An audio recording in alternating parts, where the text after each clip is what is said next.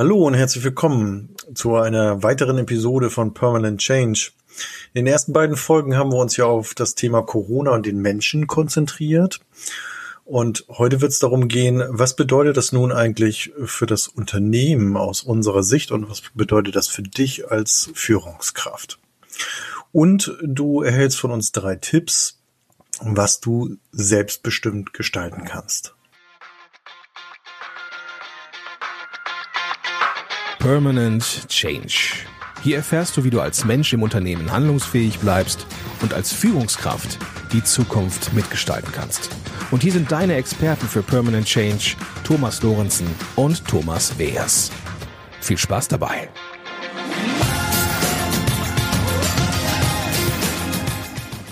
Hallo, ich bin Thomas Lorenzen. Und ich bin Thomas Weers. Wir beraten Menschen und Unternehmen dabei, den permanenten Wandel selbstbestimmt zu gestalten, auch in Krisenzeiten.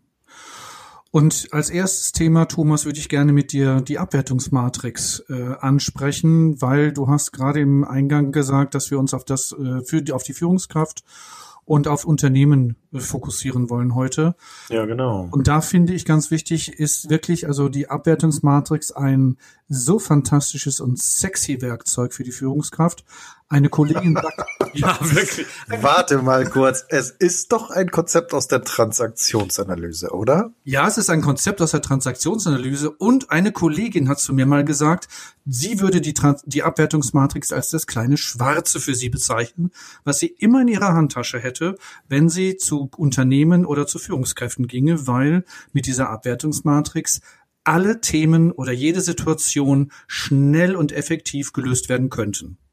Also ein kleines Schwarzes, was man immer dabei haben muss. Definitiv und ich habe das auch bei, dabei, obwohl ich es nicht mein kleines Schwarzes nenne. Wie nennst du das denn? Es ist einfach das wird ja nun spannend für unsere Hörer. jetzt, jetzt, jetzt forderst du mich ganz schön raus. Also, ähm, wie nenne ich es denn? Ich nenne es einfach so, es ist so für mich die, die, die, magische, das, das, die magische Wunderwaffe.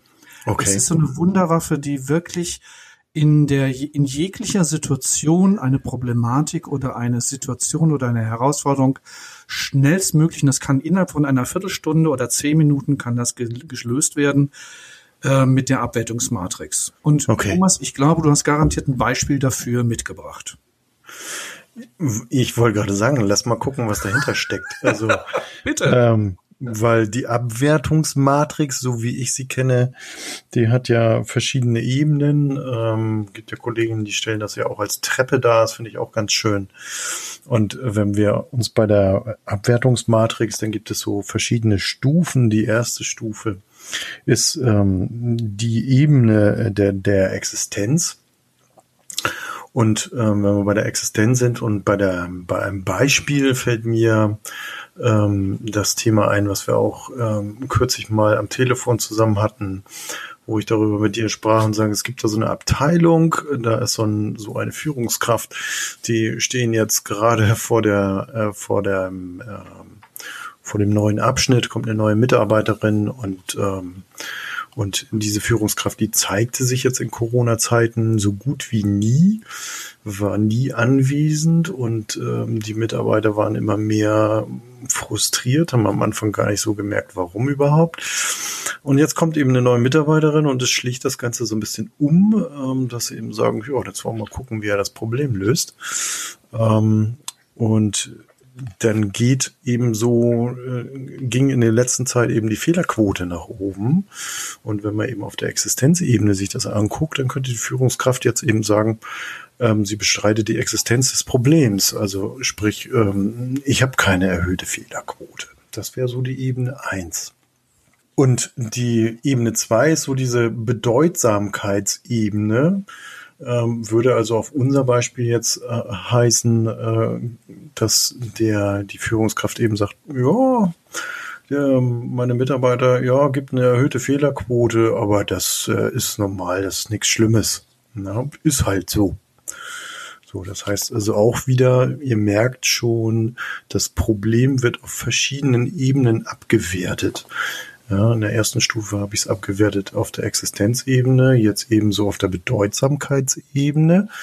Und die dritte Ebene, die dann dazu kommt, würde dann eben heißen, ja, die Führungskraft nimmt wahr, es gibt eine erhöhte Fehlerquote.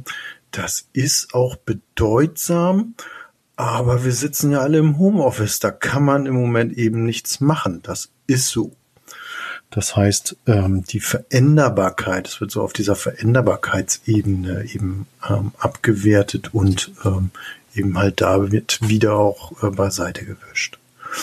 Und die letzte Ebene, das ist so diese Ebene der persönlichen Fähigkeiten, würde dann wieder auf unser Beispiel ja heißen, ja, es gibt eine erhöhte Fehlerquote und die ist auch bedeutsam und grundsätzlich kann man daran auch was machen, aber mir persönlich fehlen die Fähigkeiten, ich kann da nichts dran machen. Das heißt, es wird dann auf der eigenen Persönlichkeit her abgewertet. Das so mal jetzt als Beispiel durchdekliniert, wie sich das zeigen kann. Und das ist eine schöne Darstellung, wie du das gerade gemacht hast, Thomas. Und äh, ich arbeite dann äh, aufgrund dieser Ebenen, also dieser vier Ebenen, die du gerade genannt hast, mit Existenz, Bedeutung, grundsätzliche Veränderbarkeit und persönliche Fähigkeiten zur Problem ja. oder Veränderbarkeit, arbeite ich dann ziemlich zügig mit den Führungskräften oder mit den Coaches ähm, die Problematik durch, um am Ende dann halt mit möglichen Lösungsansätzen zu kommen. Und dass nicht nur ich, nicht, dass ich damit komme, sondern dass das die, die, Person, die Führungskraft selbst oder der Coachie selbst für sich entwickelt, weil es sind ja immer die besseren Lösungen, wenn ich sie selbst für mich entwickle.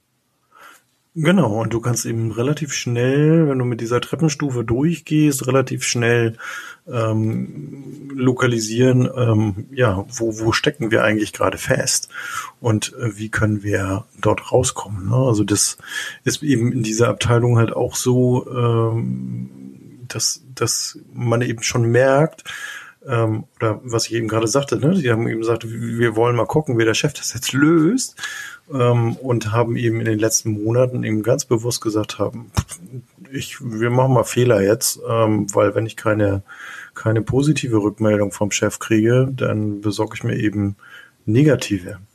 Aufmerksamkeit. Und das ist eben so ein Phänomen in Organisationen. Dann merkt man plötzlich, oder der Controller wahrscheinlich als erstes, dass die Fehlerquote hochgeht und du dich fragst, warum ist denn das eigentlich so? Ich habe das Gefühl, dass du auf ein Konzept der Transaktionsanalyse ansprichst, ähm, was mit dem Thema, mit dem Oberbegriff psychologische Spiele verstanden wird für uns. Habe ich das richtig verstanden, Thomas?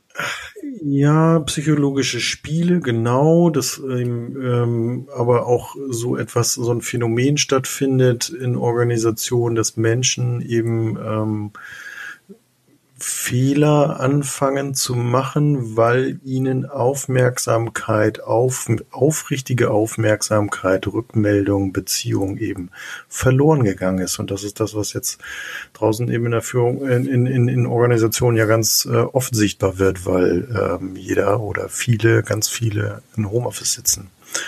Und ich kann eben ähm, solche Fehler halt auch initiieren, indem ich so psychologische Spiele ähm, dann eben anfahre. Und so ist es jetzt auch in dieser Abteilung, dass die eben gesagt haben, ja, mal gucken, wer das Problem löst, wenn die neue Kollegin kommt. Die, die ein, die, die die Kollegin einarbeiten soll, die sitzen alle im Homeoffice. Ähm, mhm. Da ist keiner da, mhm. der sie einarbeiten kann, mhm. aber das muss er halt wissen. Und das ist so ein, ne, da wird dann schon so eine Falle ausgelegt. Also diese Falle klingt, es klingt ja so, dass die Falle ausgelegt wird, weil die, weil die Leute, also jetzt, wie du sagst, diese Kollegin das Gefühl hat, dass sie nicht wahrgenommen wird oder nicht gesehen wird. Oder verstehe ich das falsch? Genau, die Kolleginnen haben über Monate jetzt aufgestaut, ähm, dass der Chef eben kaum sichtbar ist, mit ihnen nahezu gar nicht in Kontakt ist, ihnen keine Rückmeldung gibt, außer äh, guten Morgen, komm gut in die Woche. Ähm, äh, und das alles ausbleibt. Das heißt, es ist viel aufgestaut.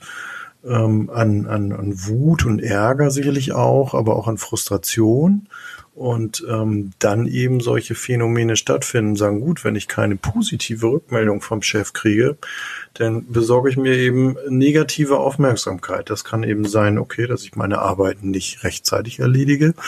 Das kann aber sich auch durch solche Spiele äußern, ähm, dass die Kolleginnen dann eben sagen, hm, wollen mal schauen, wie er das löst. Da soll er mal richtig reintreten. Klingt ja schon echt gemein, ne? Also wenn man das so bewusst machen würde. Aber ich vermute jetzt mal, dass die Menschen das teilweise auch unbewusst machen, dass sie das gar nicht so wahrnehmen als, ich sag mal, als Falle auslegen. Und deshalb sind die psychologischen Spiele ja auch so schwer zu greifen für viele Leute. Was heißt das denn eigentlich psychologische Spiele? Ne? Ja, das ist, ist eben eine Variante, unsere, äh, unsere Zeit zu strukturieren und unser psychologisches Grundbedürfnis unter anderem ist eben ähm, Aufmerksamkeit, das ist das, was wir, wenn wir in Organisationen ja beraten, von Feedback-Kultur eben halt auch sprechen ähm, und da eben eine Kultur auf Augenhöhe zu kommunizieren ähm, und sich eben gegenseitig auch einzubinden. Ähm, und wenn das eben ausbleibt, dann entstehen solche Phänomene. Und das oft unterbewusst, klar. Das würde dann ja bedeuten, wenn die Führungskraft das mitbekommt, dass da irgendetwas, ich sag mal, im Busch ist.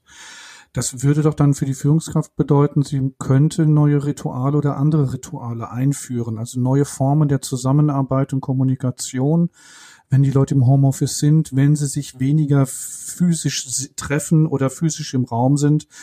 Wie kann ich die Zusammenarbeit und die Kommunikation in den Homeoffice-Situationen gestalten, dass man, dass die Mitarbeiter das Gefühl haben, dass sie gesehen werden oder auch wahrgenommen werden oder auch ernst genommen werden ja. mit ihren Informationen oder auch den, den Hinweisen, die sie vielleicht zur Verfügung stellen. Genau. Mhm. Ja, also da wäre ja zum Beispiel auch das Thema der Kollaboration, was die Führungskraft ja auch gut für die, für die Mitarbeiter zur Verfügung stellen könnte, ne? also miteinander gestalten. Ne? Also die, die Mitarbeiter zu fragen, wie wollen wir es denn gemeinsam gestalten? Was habt ihr denn für Ideen? Weil diese ganze Pandemie, pandemische Situation ist ja für uns alle neu. Und wir haben ja alle keine Erfahrung in diesen, mit diesen Einschränkungen und diesen, diesen Begrenzungen in den Kontaktmöglichkeiten.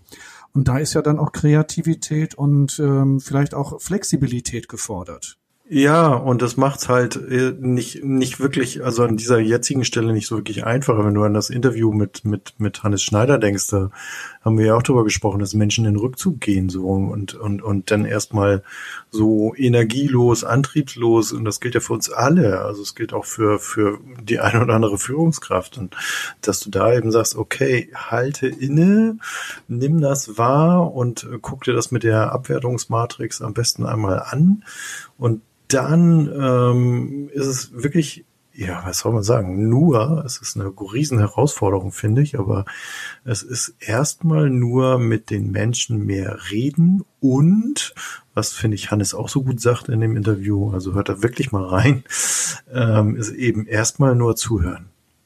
Ne? Kannst dich daran erinnern. Er hat erstmal ja. gesagt, erstmal nur ja. zuhören. Ja, erstmal nur zuhören, keine Ratschläge geben, keine Empfehlungen geben. Und was mir so auch noch als Information oder so als Hinweis kommt, ist, was ich so bei den Führungskräften manchmal mitbekomme, dass sie sich dann auch so ein bisschen halt überfordert fühlen, dass sie auch selbst keine Lösung haben für die in Anführungsstrichen fehlende Führung, dass man das ja auch mal situativ vergeben kann. Ich kann ja auch mal in meinem Team Führung situativ einfach an jemanden anderen übertragen. Mhm. Und Führung heißt ja nicht so, wie wir das im Deutschen vielleicht kennen, von oben herab, also hierarchisch, sondern Führung beinhaltet ja Verantwortung, also Verantwortung übergeben, Verantwortung übertragen für eine Situation, für ein Projekt oder für eine Fragestellung und damit den, den, den Mitarbeitern auch wieder das Gefühl zu geben, sie werden gesehen und sie werden wahrgenommen. Genau, genau, ja. Ähm, also eben einbinden, ne? Verantwortung übertragen auch. Ähm, aber in allererster Linie braucht es mehr Kommunikation und noch mehr Kontakt als vorher, weil das ja ähm, in dem Sinne ausgeblieben ist, die, die äh, Beziehung zueinander. Das sehe ich auch so. Hm. Und ich glaube, dass da auch viele Führungskräfte überfordert sind und sagen, ja, wie soll ich mich jetzt alle zehn Minuten bei meinem Mitarbeiter melden per Telefon oder, oder per, per Video? Und ja, da auch miteinander zu klären, wie oft wäre es gut, in Kontakt miteinander zu gehen. Und als Führungskraft ist es doch auch so, besser lieber einmal mehr in Kontakt gehen als einmal zu wenig. Ja. Lieber einmal mehr das Gefühl haben, vielleicht bringt es jetzt gerade gar nichts, aber einfach mal auch so eine informelle Kommunikation möglich zu machen, sich auch mal einfach nur mal auszutauschen über die Situation, in der man sich gerade befindet, sei es vielleicht eine private Thematik oder auch eine persönliche Thematik, um dadurch auch das Gefühl zu geben, ich sehe dich und ich höre dich und und ne, ich nehme Anteil. Okay. Auch das ist ja so ein bisschen was, was vielleicht auch so verloren geht, dieses ich nehme Anteil an dir. Und das ist ja gerade in diesen, in diesen physischen Trennungen, die wir ja gerade erleben, diese Distanz, des nicht miteinander in Räumen sein können, keine Umarmungen, keine Händedrücke geben können, dass wir da andere Signale brauchen, um gesehen zu werden oder verstanden zu werden. Genau. Ich würde einfach erstmal reinschauen, sagen, gut, wann habe ich mich das letzte Mal gemeldet und, und dann erstmal anfangen. So, wie du sagst, eben nicht übertreiben, nicht alle zehn Minuten oder sowas, aber wenn ich mich die letzten drei, vier, fünf Wochen gar nicht gemeldet habe, dann fange ich mal mit wöchentlich an. So, ähm, und da auch gucken, was, was kann ich gut leisten. Ne? Ja. Also wenn ich so aus manchen Unternehmen höre, dass sich Führungskräfte überhaupt nicht bei ihren Mitarbeitern ja. im Homeoffice melden, dann frage ich mich, was ist denn das für eine Haltung zur Führung? Was ist denn das für eine Haltung zu den Mitarbeitern, die man in den Homeoffice sich allein überlässt? Und das, wie Hannes ja auch in dem Interview gesagt hat, und ich fand es wirklich spannend. Und also ich höre mir das auch immer wieder mal zwischendurch an, wenn, äh, wenn, wenn ich nochmal ein paar Inspirationen brauche von Hannes, dass auch die Leute ja auch das Gefühl haben, ja, jetzt ruft meine Führungskraft mich noch nicht mal an. Bin ich überhaupt noch wichtig? Bin ich denn überhaupt noch Teil der Organisation? Das ist ja das Schlimmste, was wir im Grunde machen können, oder?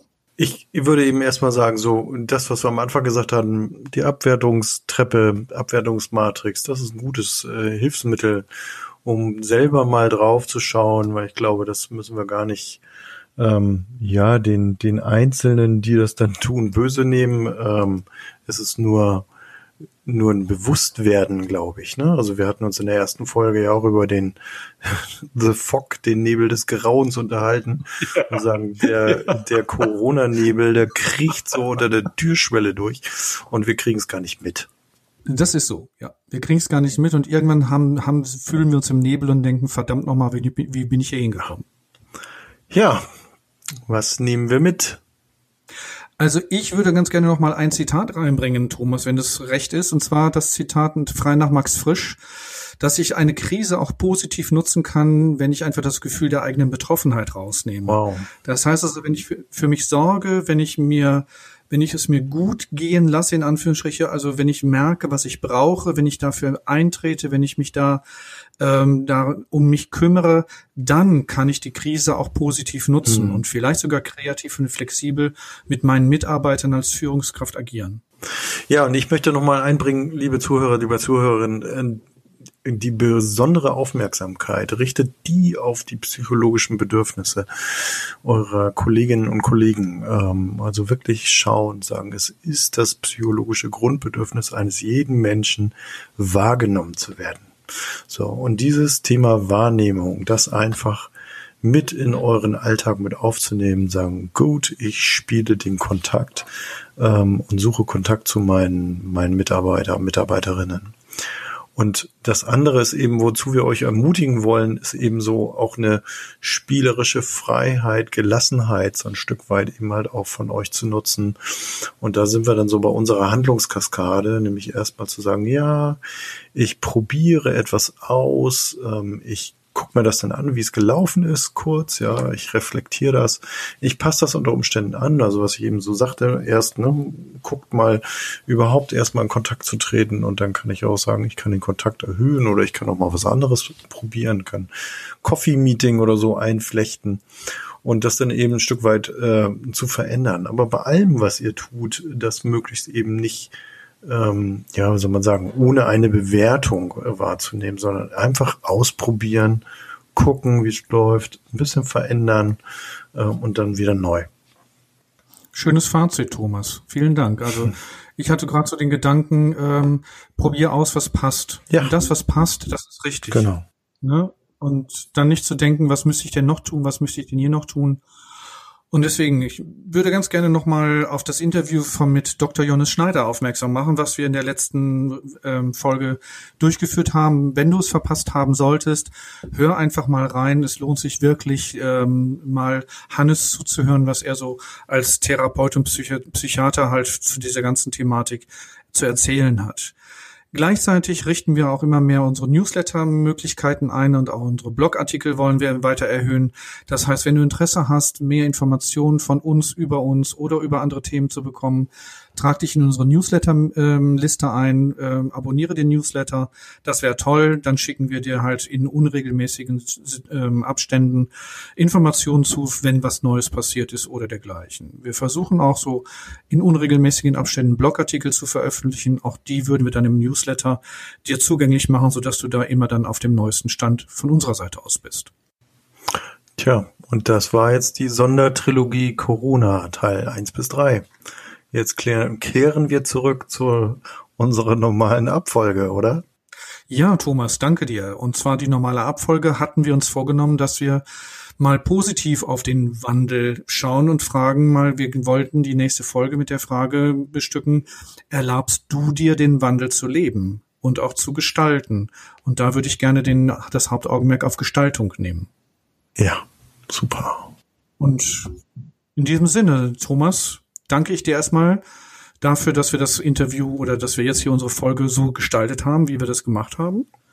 Du wieder in Berlin, ich in Hamburg und draußen wird's schon dunkel. Die Tage sind einfach noch viel zu kurz. Aber sie werden schon länger, auch wenn es nur minutenweise ist. Ich habe Hoffnung, es wird hell und es wird wieder warm und es wird wieder schön draußen. In diesem Sinne, Thomas, lass dir gut gehen in Hamburg. Du dir auch in Berlin, liebe Zuhörer, liebe Zuhörerinnen, alles Gute für euch. Bis zur nächsten Episode. Wir sagen Tschüss. Und wir kommen wieder.